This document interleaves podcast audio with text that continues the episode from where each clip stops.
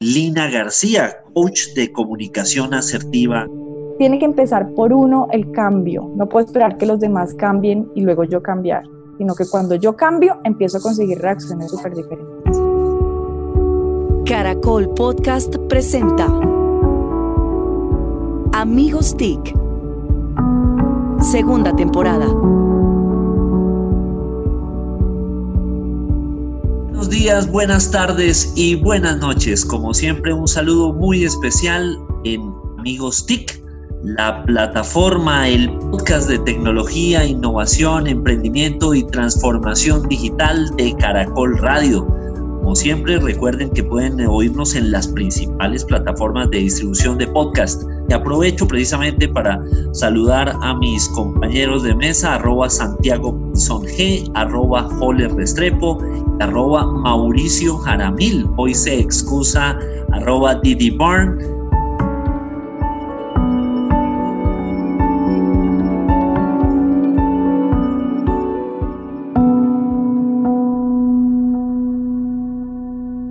bueno, ¿no? Contamos con Mauricio y eso ya llegó, pagó. Llegó, llegó. arriba rating, arriba rating, Mauricio está acá. Muchas gracias. Bueno, rápidamente una rondita. Mauricio, ¿en qué anda? ¿Cómo, va Totic? Muy bien, Víctor. Cumplimos nuestro segundo año y estamos avanzando con nuestros proyectos. Tenemos nuestros especiales 2020. Estamos por empezar un especial nuestro segundo especial TIC 2020 sobre eh, cuarta revolución industrial. Y ahí pues vamos a tratar de profundizar con todo. Eh, y bueno, ahí seguimos experimentando, resistiendo. Eh, y adelante, adelante. Hay mucho por, por, comunicar en temas de tecnología, innovación y ciencia y por eso estamos acá. Estuvo muy bueno el programa que hicieron Mauricio con los operadores de telecomunicaciones. Se salió muy bueno hace unos días. Tenerla, tener a cinco de los presidentes de los operadores fue un reto y bueno, lo logramos, lo logramos y, pues fue, una buena experiencia con ellos. Bueno, es la credibilidad que ha logrado Mauricio entonces eh, y, e Impacto TIC, entonces felicitaciones, van volando. Eh, Jole. Y gracias. Supercubus, todo su mundo maker. Bien, bien, bien, trabajando mucho, muchos retos pues en esta virtualidad para nosotros, pero también para las empresas, lo que nos ha también abierto un montón de, posibilidades porque las empresas se han dado cuenta que necesitan apoyo para desarrollar competencias en la gente, para conservar y, potencializar esa cultura digital dentro de las organizaciones. Entonces, entonces bien, muy bien, trabajando como en, en ese sentido. Bueno, sensacional. Santiago se mueve mucho con la Andy como siempre. ¿Cómo va todo? La frase de siempre, Andy para arriba, Andy para abajo, martillando los diferentes temas que tenemos en estos retos para impulsar el, desarrollo empresarial del país. Lanzamos un decálogo hace unos días para ayudar precisamente en este tema de reactivación y, hemos venido impulsando algo que también Jole nos está acompañando y es el ecosistema HealthTech. Estamos buscando que se logre aterrizar esas ideas y hablar de telemedicina, de historia clínica electrónica, de todos estos actores y pues llevar la transformación digital también al sector salud que ante este contexto con más necesidad necesitamos acelerar. Perfecto, Santiago. Lo dejo precisamente para que justamente nos ayude a, a presentar a nuestra invitada que nos tiene muy contentos que hoy nos esté acompañando.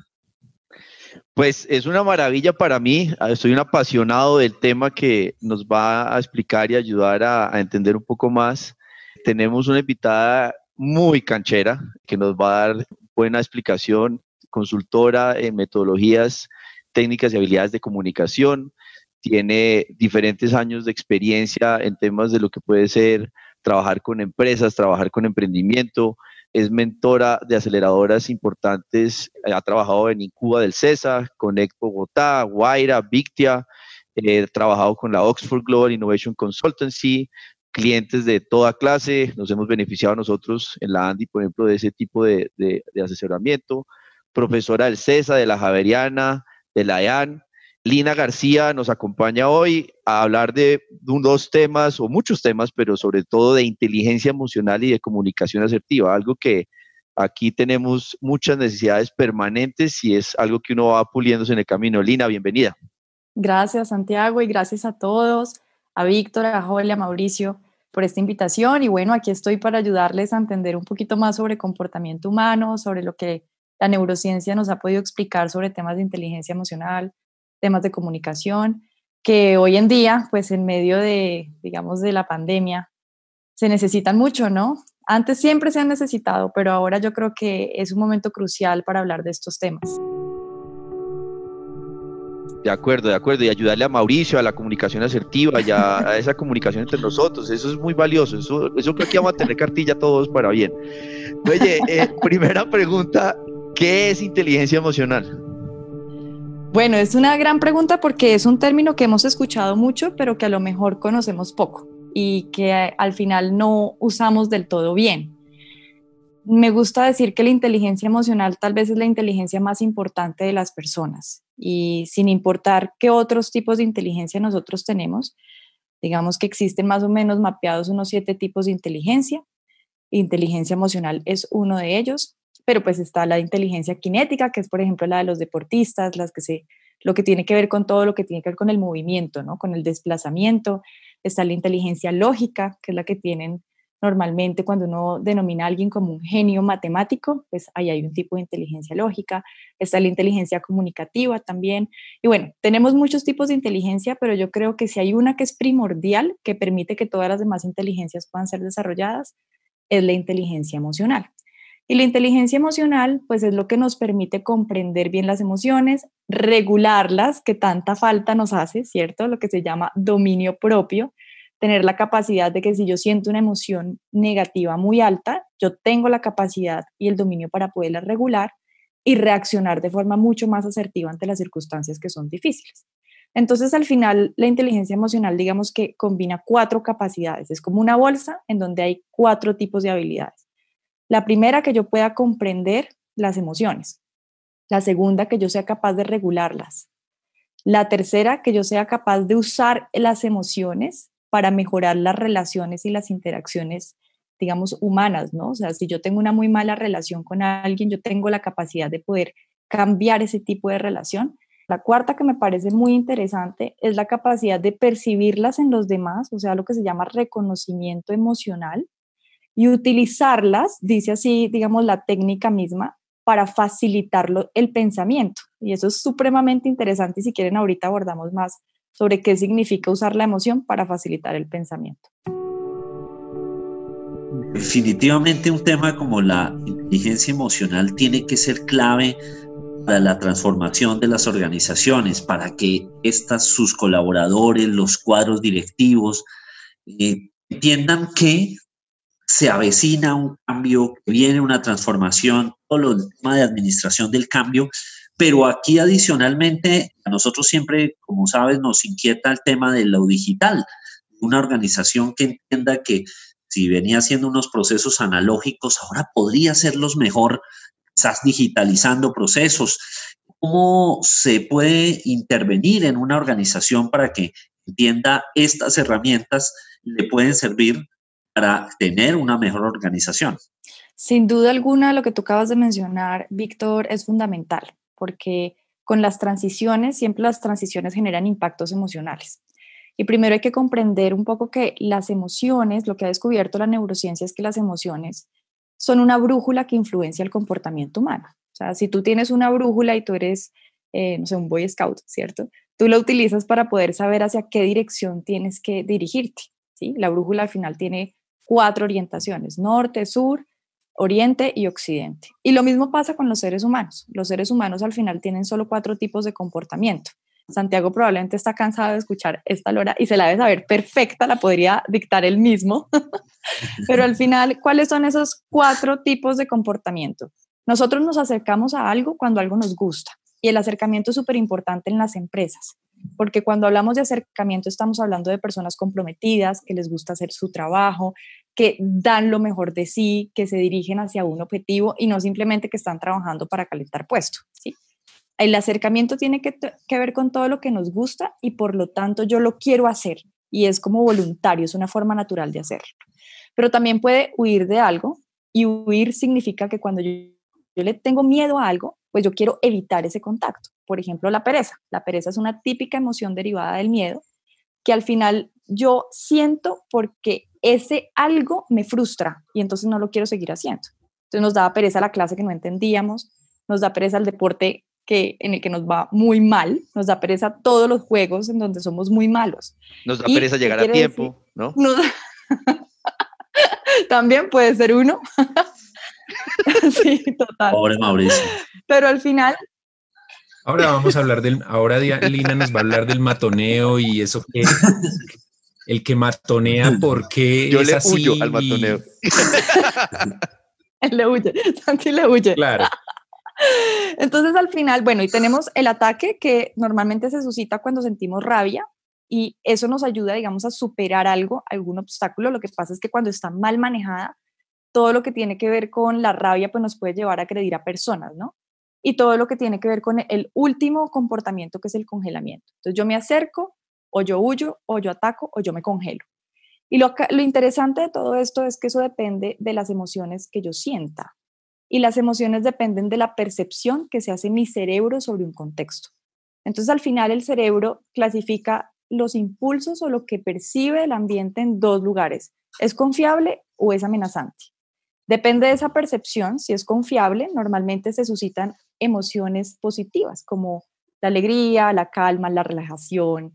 Eh, a veces el bullying hace parte de la alegría, el entusiasmo, ¿cierto? Ahí es muy positivo. Mauricio le hacemos tratamiento para rehabilitarlo, lo queremos y, vamos a rehabilitarlo. ahí vamos. Y mira, lo interesante cuando se suscitan emociones positivas y cuando una organización o una empresa suscita emociones positivas a sus personas, a sus empleados, a sus colaboradores, lo que se descubrió, y esto de hecho es un hallazgo que hizo Alice Eisen de la Universidad de Cornell, se descubrió que las personas cuando tienen humores positivos o emociones positivas solucionan muchísimo más fácil los problemas. Entonces, por ejemplo, cuando tenemos retos como la pandemia, en donde las empresas pasaron de un día para otro a lo que se denomina, entre comillas, transformación digital, pues entre grandes comillas, porque fue más bien como una obligación de digitalizarse. Y acelerada. Súper acelerada. Si no tienen personas comprometidas con su trabajo, si no hay un ambiente emocional confiable que los líderes generen a sus equipos de trabajo, va a ser mucho más difícil para las personas asumir los retos. Pero las organizaciones que más fácilmente se adaptan son aquellas que cuentan con personas que están contentas en lo que hacen, que se sienten alegres. Y tengo que decir, y esto normalmente cae mal, pero en realidad es la verdad, y es que quienes configuran las atmósferas emocionales en las empresas son los líderes, las empresas son personas. Y al final las personas siguen, por ejemplo, al que es la autoridad natural. Y entonces las autoridades naturales, que son dadas en principio por su cargo, son las que al final terminan generando toda la atmósfera emocional. Y si la atmósfera emocional es positiva, vamos a tener personas que se adaptan fácilmente a un cambio como los que estamos viviendo. Pero si la atmósfera emocional es negativa, es tensa, es desafiante en el mal sentido, vamos a tener personas que van a generar mucha resistencia en ese cambio. Entonces, sí, Víctor, es fundamental hablar de esto para las empresas y sobre todo en ese, en ese ambiente de digitalización en el que están. Así, recomendaciones y sobre todo, pues nos, nos contaba Santiago en la introducción que has venido trabajando mucho con, con emprendedores y pequeñas empresas, que hay veces somos como unos equipos mucho más pequeños, y, que no tenemos como tantas herramientas a veces para, para gestionar precisamente el, talento humano. Eh, ¿Qué nos recomendás a los, que somos sí, emprendedores pequeños? ¿Cómo manejar esta crisis? Bueno, es una pregunta muy interesante porque claramente cuando uno se enfrenta a retos de grandes empresas, lo que sucede es que pues tienen más músculo financiero para poder entrenar a todas las personas, para brindarles, digamos, todas estas capacidades y habilidades que las personas están necesitando. Y que tengo que decir, desafortunadamente no nos forman en los colegios en las universidades, al menos en nuestra época. Eso, tener una materia llamada inteligencia emocional, pues no se veía nunca, y menos en las universidades. Hoy en día me he sorprendido es que los colegios ya lo están incluyendo y están formando ese tipo de habilidades. Entonces, ¿qué hacer con las empresas que son más pequeñas, con las empresas que son como tipos de emprendimiento? Aquí es donde se inserta y donde podemos decir que muy positivamente las personas que entrenan, los que, nos, los que entrenamos, los que hacemos consultoría en este tipo de temas, nos veníamos adelantando esa tendencia a transformación digital, o más que adelantando, ya veníamos haciéndolo, con el objetivo de poder tener toda esta información accesible a las personas, no solamente de las empresas, sino también personas naturales que quieran entrenarse en esto, y a los grupos más pequeños. Y ahí es donde eh, tenemos que empezar a hablar de todas las modalidades digitales de entrenamiento, ¿no? Toda la toda la, todo el tema de habilidades que lo que antes se denominaba e-learning. Pero, Jole, me gustaría comentarte que hay tres tipos, y eso es súper importante, ya que estamos hablando en un programa de temas de transformación digital, me parece que es súper importante esta explicación. Existen tres tipos de entrenamientos digitales. Lo que se denominaba antes el e-learning, que era como el intento de digitalizar el conocimiento, pero el e-learning llegó un poco en su primera forma, o sea, digamos que es la, la, versión 1.0 del entrenamiento digital, porque todos los que tuvimos contacto con e-learning, eh, un poco lo que veíamos era un PowerPoint y una voz, ¿cierto? Y entonces escuchábamos a la persona hablar mientras nos explicaba a través del PowerPoint, pues las habilidades. Luego le empezaron a poner personas, pero no sé si ustedes tuvieron alguna vez contacto con eso, pero era demasiado aburrido. Entonces, en realidad no generaba ningún tipo de acercamiento, ¿sí? Porque el aburrimiento es otra emoción que nos lleva al evitamiento. Entonces, la gente pues al final le cogió pereza a todo lo que tiene que ver con los temas de e-learning, porque se siente una experiencia más súper impersonal, o sea, es como una pantalla, un, PowerPoint hablándome a mí, pero yo no tengo ningún contacto con el instructor con el que me habla, ¿no? Luego pasamos a las charlas tipo webinar, que tienen un poquito más de interacción, que le ayudan a las personas como a tener más acceso al mentor, pero que de todas formas son un poquito limitadas, porque cuando tenemos más de, no sé, 60, 80 personas conectadas en una charla, pues es imposible abordar todas las... Es unidireccional. Total, es muy difícil, aunque pues hay algunas herramientas, pero es muy difícil. Y finalmente ya también empezaba a quedar grabado, o sea que las personas que lo querían ver podían acceder, pero también es muy difícil para las personas ver una charla de una hora o de dos horas y sentarse a escuchar una persona hablar durante dos horas, o sea, es difícil, ¿sí? Y luego tuvimos la versión 3.0, que es lo que nosotros llamamos el, la modalidad Digital Way o el camino a lo digital, y es que tiene lo mejor de lo digital, pero que se sienta como una experiencia totalmente presencial. Jole, y ese es el camino para los emprendimientos, ese es el camino para las empresas más pequeñas y aún para las personas que quieran acceder. Y la gran diferencia es que no solamente tiene, eh, digamos, un conocimiento dado de una forma audiovisual mucho más agradable, más atractiva, eh, donde yo puedo ver al mentor, digamos, en todo su lenguaje no verbal para ayudarme a comprender, pero también puedo ver animación, pero también puedo ver la explicación que me hace sobre los temas, sino que además me permite tener acceso al consultor y acceso permanente. O sea, si yo tengo una pregunta, que yo pueda dirigirme a él y yo pueda preguntarle lo que me está pasando a mí y que el asesor me pueda responder en tiempo real. Y es lo que hace que sean exitosas esas modalidades digitales para entrenar en habilidades a las personas una, una, inquietud y es precisamente cuando, cuando uno habla de, transformación digital y lo mencionabas, y va relacionado directamente, los presidentes, los gerentes, las juntas directivas tienen que estar convencidos en hacer transformación digital para que la organización lo asimile. Eh, de lo contrario, pues esa atmósfera que tú mencionabas es muy difícil y pasar de inteligencia emocional a inteligencia colaborativa o que de eso eh, la organización empiece a, de alguna manera, a, cambiar su ADN, implica mucho. ¿Cómo es esa comunicación para poder eh, generar esa, esa atmósfera? ¿Cómo logra uno ser asertivo para que la gente tenga esa tranquilidad?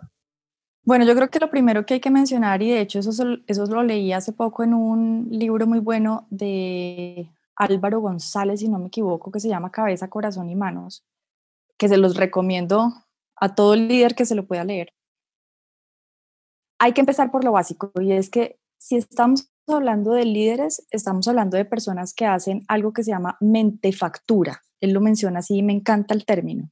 Hay dos tipos, digamos, de hacedores. Los que hacen manufactura, ¿cierto? Que su trabajo consiste en crear cosas con las manos o con lo físico. Y están los que hacen mentefactura, que su trabajo consiste en crear ideas, en liderar, en motivar equipos, Y es lo que hace la mayoría de los líderes dentro de las organizaciones que generan conocimiento, ¿cierto? Y para que uno pueda generar mente factura, uno siempre tiene que estar aprendiendo. Tiene que ver un poco con las siete habilidades que menciona Stephen Covey en un libro supremamente famoso que se llama Los siete hábitos de las personas altamente efectivas.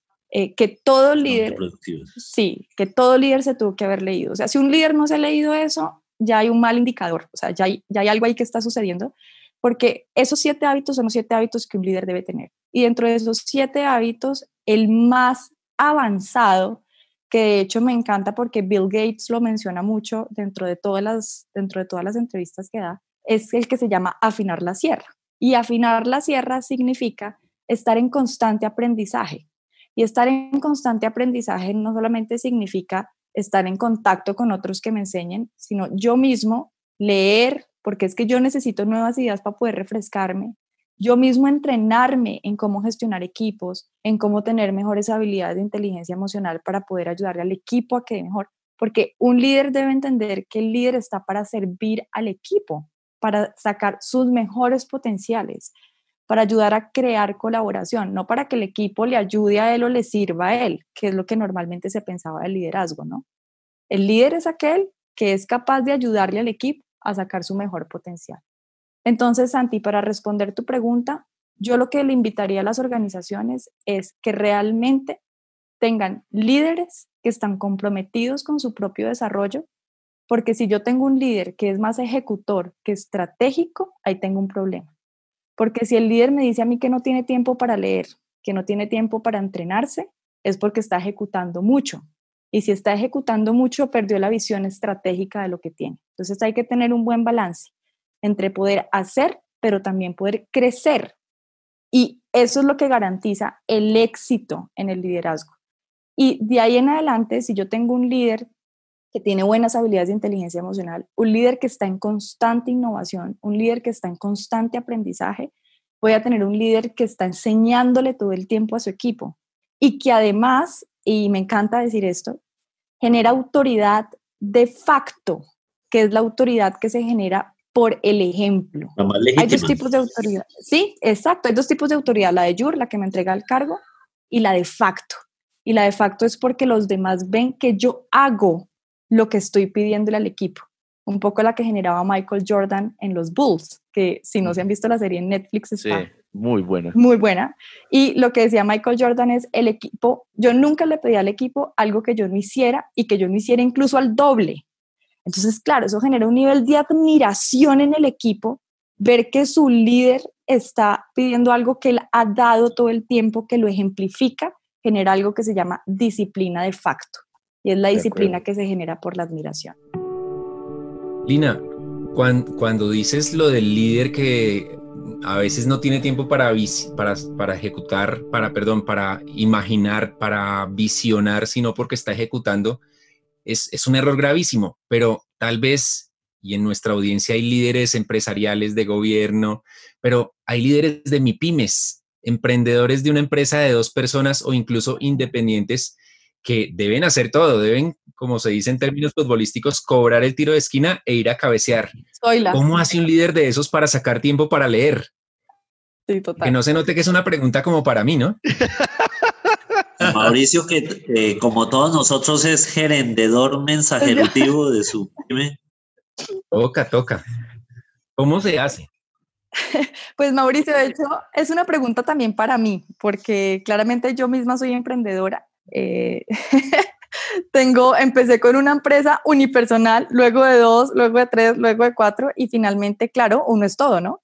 Uno es el consultor, uno es el que vende, uno es el que se sirve el tinto, uno es el que tiene que hacerlo todo.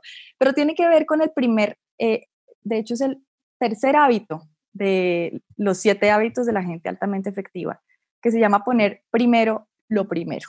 Priorizar. Y exactamente. Y efectivamente, cuando uno tiene que aprender a priorizar, no simplemente significa qué hago cada día y cómo priorizo cada día, sino que eh, Stephen Covey es muy hábil en explicar que existen cuatro tipos, digamos, de, de personas o cuatro tipos de priorización.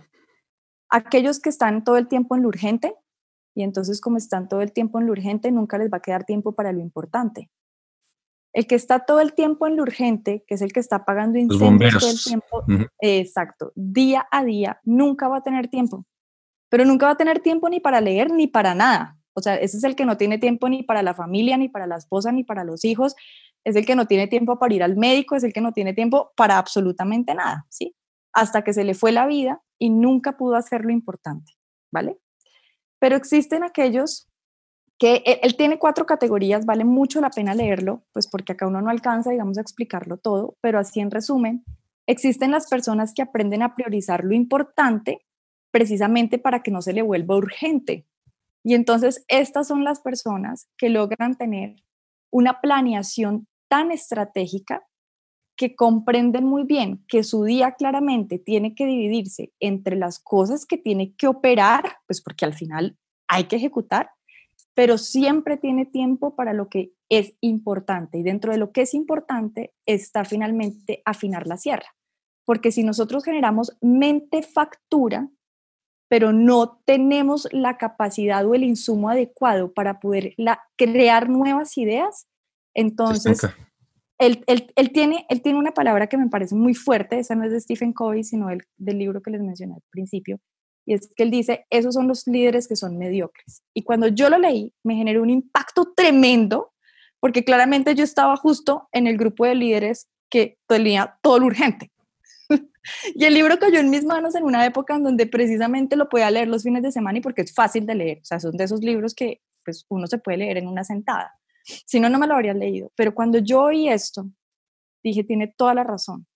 Porque si yo estoy aquí para crear ideas, imagínense, un consultor, alguien que entrena, alguien que tiene que contar sobre las habilidades y no tiene tiempo para conocer, pues literalmente se va volviendo uno mediocre, ¿sí? Porque cómo voy a mente facturar sin tener el insumo correcto, es como tratar de operar un carro sin tener gasolina. Y eso me, me choqueó con una realidad muy fuerte y desde ese momento uno de los libros que él recomendaba era Los siete hábitos de la gente altamente efectiva, o sea que evidentemente fue el siguiente libro que me leí. Y Stephen Covey tiene una gran capacidad para explicar cuáles son esos siete hábitos que hace que las personas sean altamente efectivas y cuando uno piensa en efectividad, no solamente está pensando en términos de productividad, sino efectividad como ser humano, efectividad como aporte a la sociedad, como aporte a las empresas, ¿cierto? Y yo creo que eh, mi papá tenía siempre una, una expresión que me encantaba y decía, leer es la clave. Creo que es de la librería Lerner. Leer es la clave. Y de verdad que sí, yo siempre pensé que era un cliché, pero leer es la clave. Hace toda la diferencia. hace toda, toda la diferencia porque al menos en las empresas existen muchas más personas que si alguien no lo hace, alguien más lo va a hacer y va a traer ese conocimiento. Pero en el emprendimiento es como uno con uno y de repente con otro.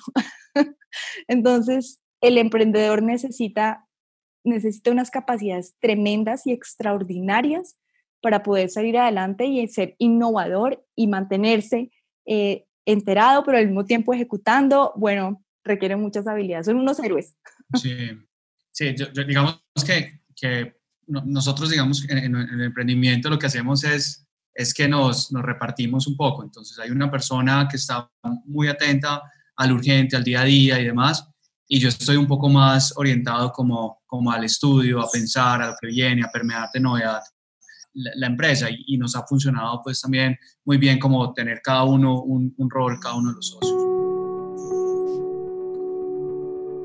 Aprovecho para preguntarle a Lina ¿Cómo somos los latinoamericanos frente a este tema de la inteligencia emocional? Es decir, si hay unos, y pensémonos en el ámbito de las organizaciones, la diferencia con eh, los colaboradores en, organizaciones eh, de cultura sajona, eh, europeos, norteamericanos, ¿cómo va este tema de la inteligencia emocional allí? Es una excelentísima pregunta porque lo primero que uno tiende a pensar es que hay, digamos que aquellos que son más parcos y que expresan menos sus emociones tienen mejor regulación que aquellos que somos súper, súper expresivos, que de repente tenemos menos regulación. Pero en realidad, la crisis de regulación emocional existe en todo el mundo, solo que en algunos lugares es más evidente que en otros. Pero los latinoamericanos lo que nos pasa es que tenemos una cultura Entre más expresivo eres, más amiguero eres, ¿cierto? Eso es lo que tiende a pasar. Entre más suelto eres, más empatía generas. Y claro, eso si lo llevas a otro contexto va a generar es, un, es una interrupción empática, porque si tú llevas esto a Japón, seguramente alguien dice que en Japón van a decir, esta persona rompe todas las reglas sociales que nosotros tenemos, ¿cierto? Pero un poco para que comprendamos qué es la inteligencia emocional, me gusta poner dos categorías, las personas que son muy impulsivas y las personas que son más ecuánimes. Las personas ecuánimes tienen más regulación emocional, las personas impulsivas menos regulación emocional. ¿De qué depende? Del tiempo que yo me demoro entre mi emoción y mi reacción. Una persona impulsiva es aquella que siente una emoción en un pico muy alto, puede ser positiva o negativa. Pues vamos a hablar de las negativas porque es más fácil entenderlas con esas. No sé, yo estoy manejando, se me mete alguien eh, o me cierra y entonces ahí tengo un pico emocional súper negativo, que es la rabia, y en lugar de esperar a que mi emoción se regule y se refrigere, reacciono. ¿Sí? Súper rápido, lo que se llama el fosforito, exactamente. Esa es una persona que tiene mucha o muy poca inteligencia emocional porque es muy impulsiva, o sea, reacciona mm. muy rápido. Todo el tiempo se ve.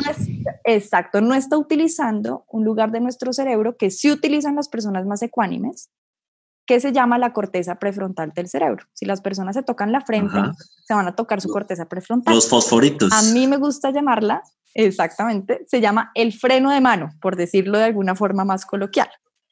¿Qué hace este lugar de nuestro cerebro? Es ese lugar que se encarga de predecir, de pensar en el futuro, de hacer cálculos. Todas las veces que ustedes están soñando a futuro, están utilizándola pero también todas las veces que ustedes están haciendo una predicción sobre qué consecuencia va a tener una acción, también la están usando. Por ejemplo, si van a pedir un crédito, pues uno la usa mucho. O sea, uno dice, bueno, ¿cuánto, me va, ¿cuánto va a tener que pagar de cuota? ¿Cuántos son los intereses? ¿Cuándo voy a poder pagar por fin esto? ¿Te recomiendas llegar con la mano en la frente ante el gerente del banco y Total. Acariciándose el freno de mano ahí la corteza prefrontal dejarla, dejarla bien brillantica, bien lista. Además ahí mismo te va a sudar para pagar. Empiezo a sudar la corteza prefrontal en el momento de desembolsar. Y, le brota la vena, pinche, brota tiene la vena. una importancia inmensa y de hecho es una de las grandes diferencias con, con los animales, pues porque los animales también tienen emociones, ¿no? Pero no tienen corteza prefrontal, ¿vale? ¿Y por qué es importante? Porque esto es lo que nos permite reaccionar de forma inteligente o sea, esto es lo que nos permite lo que se llama la inteligencia social, que tiene que ver mucho con la emocional. Y es que si yo en la misma situación voy manejando, alguien me cierra, me da, me da rabia, porque es evidente que la rabia es una emoción que existe cada vez que el cerebro asocia que hay un obstáculo, que hay alguien que me desafía, ¿sí? Pero en lugar de reaccionar muy rápido, yo digo, bueno, pero ¿para qué me sirve esta emoción? Si a lo mejor bajo la ventana y le grito, y le digo todo lo que le quiero decir, y el señor también tiene poca inteligencia emocional, que es muy probable, después probablemente más adelante vuelve y me intente cerrar y yo vuelvo y intento hasta que nos estrellemos. Recomendación, ponerse la mano en la frente, expresar recorcholis. Hay una intersección en la vida. Recorcholis. me encanta el recorcholis. Pero ¿sabes qué es lo que pasa? Que cuando tú haces la predicción, eso mismo te ayuda a regular la emoción. Porque la predicción negativa, otro ejemplo que me encanta poner es como cuando uno le grita al jefe. Pues claro, uno tiene muchas ganas de contestarle y decirle un montón de cosas, pero si mi corteza prefrontal funciona bien, pues su corteza prefrontal le va a decir, pero es que si usted le dice todo lo que le quiere decir al jefe, probablemente lo echen. Y si lo echan, en tres días le toca pagar el arriendo y no va a tener con qué pagar el arriendo, ¿sí? O la hipoteca o etcétera. Y esa predicción claramente transforma esa emoción, o sea, lo que era rabia se empieza a volver más miedo a la consecuencia, que es una emoción más inteligente para ese momento. Y ese cambio, dado por la predicción, hace que mi emoción se regule y al regularse yo tengo una reacción distinta, mucho más inteligente, mucho más adecuada para ese momento. Entonces, ¿qué es lo que le pasa a los latinos? Que sí somos muy impulsivos. O sea, la verdad es que hay una gran impulsividad y eso tiene que ver por la forma en que nos educan, ¿sí? Nos educan para ser impulsivos y no nos educan para ser más ecuánimes. Entonces, todo tiene que ver con la educación que uno de niño recibe porque donde más se aprende regulación emocional es de niño. Por eso es que la gran sabiduría eh, del ayer decía, usted no le puede decir que sí al niño todo el tiempo. Usted tiene que también decirle que no para que él aprenda a lidiar con la frustración. Porque si el niño lidia con la frustración, va a aprender a regular la emoción y va a poder superarla después. Pero si no, cada vez que se frustre, va a reaccionar y se va a ir o va a atacar. Entonces, pues no sé si eso responde un poco la pregunta, Víctor. Claramente, claramente. Mauricio, por favor, el niño va a preguntar. Bueno, Santiago lo hace muy bien porque él en vez de reaccionar con su jefe, monta un podcast y matonea a sus compañeros. Eso ya es otro nivel de inteligencia. Ahora sí entendí, ahora sí entendí y es inteligencia emocional que tiene Santiago. Lina, una pregunta muy, muy de lo digital. Voy con el ejemplo más simple y es el que escribe en un chat, hace una broma, pero no le pone ningún emoticón, lo, dice como serio y se genera una problemática de comunicación, alguien se indigna, etcétera, etcétera. Ese solo es un ejemplo, pero ¿cómo, cómo lo digital transforma y representa y genera nuevos retos para la comunicación asertiva? Es, es algo complejo que incluso los que llevamos 20 o más años conectados en Internet todavía estamos aprendiendo. Pues esa pregunta me permite aclarar algo supremamente importante. Lo primero es que la comunicación tiene tres elementos, que al final se vuelven dos. Lo que uno dice, que es el mensaje, ¿cierto? La información neta, las palabras, el contenido, pero también cómo lo dice, ¿verdad? Que configura el 93% del impacto emocional. ¿Listo?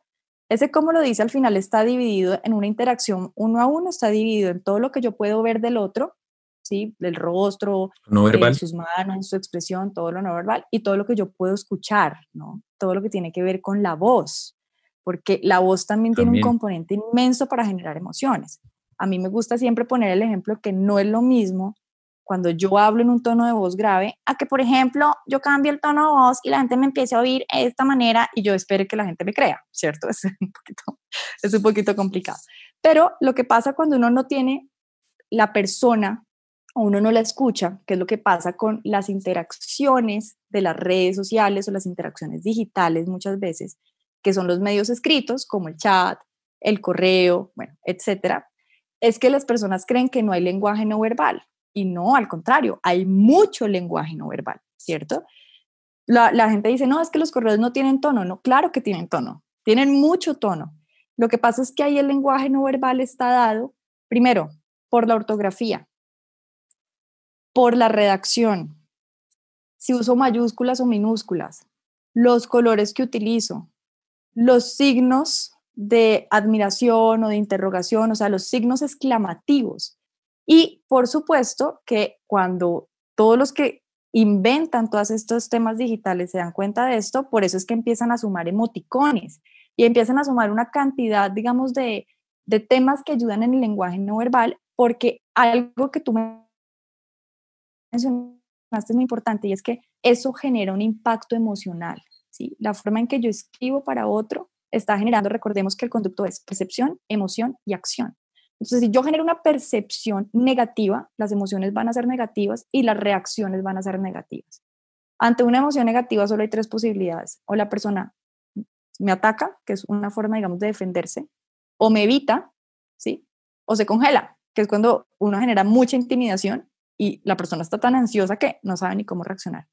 Pero si yo genero una percepción positiva, genero emociones positivas, la reacción va a ser de acercamiento. Entonces me gustaría dar unos tips para que las personas empiecen a mejorar su forma de escribir en los chats y su forma de escribir correos electrónicos. ¿Por qué la ortografía y la redacción es importante? Siempre lo he insistido. Porque es el equivalente a la ropa que yo utilizo para ir a trabajar si a mí me llaman a una entrevista de trabajo y yo llego en sudadera y con el pelo desarreglado, pues la percepción que yo voy a generar es, esta persona es desarreglada, esta persona no tiene cuidado, no tiene atención al detalle.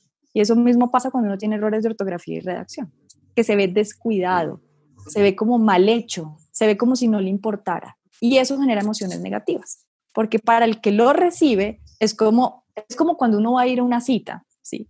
Y de repente eh, llega el tipo por mí y yo toda arreglada, divina, esperando la, cita más espectacular de todas.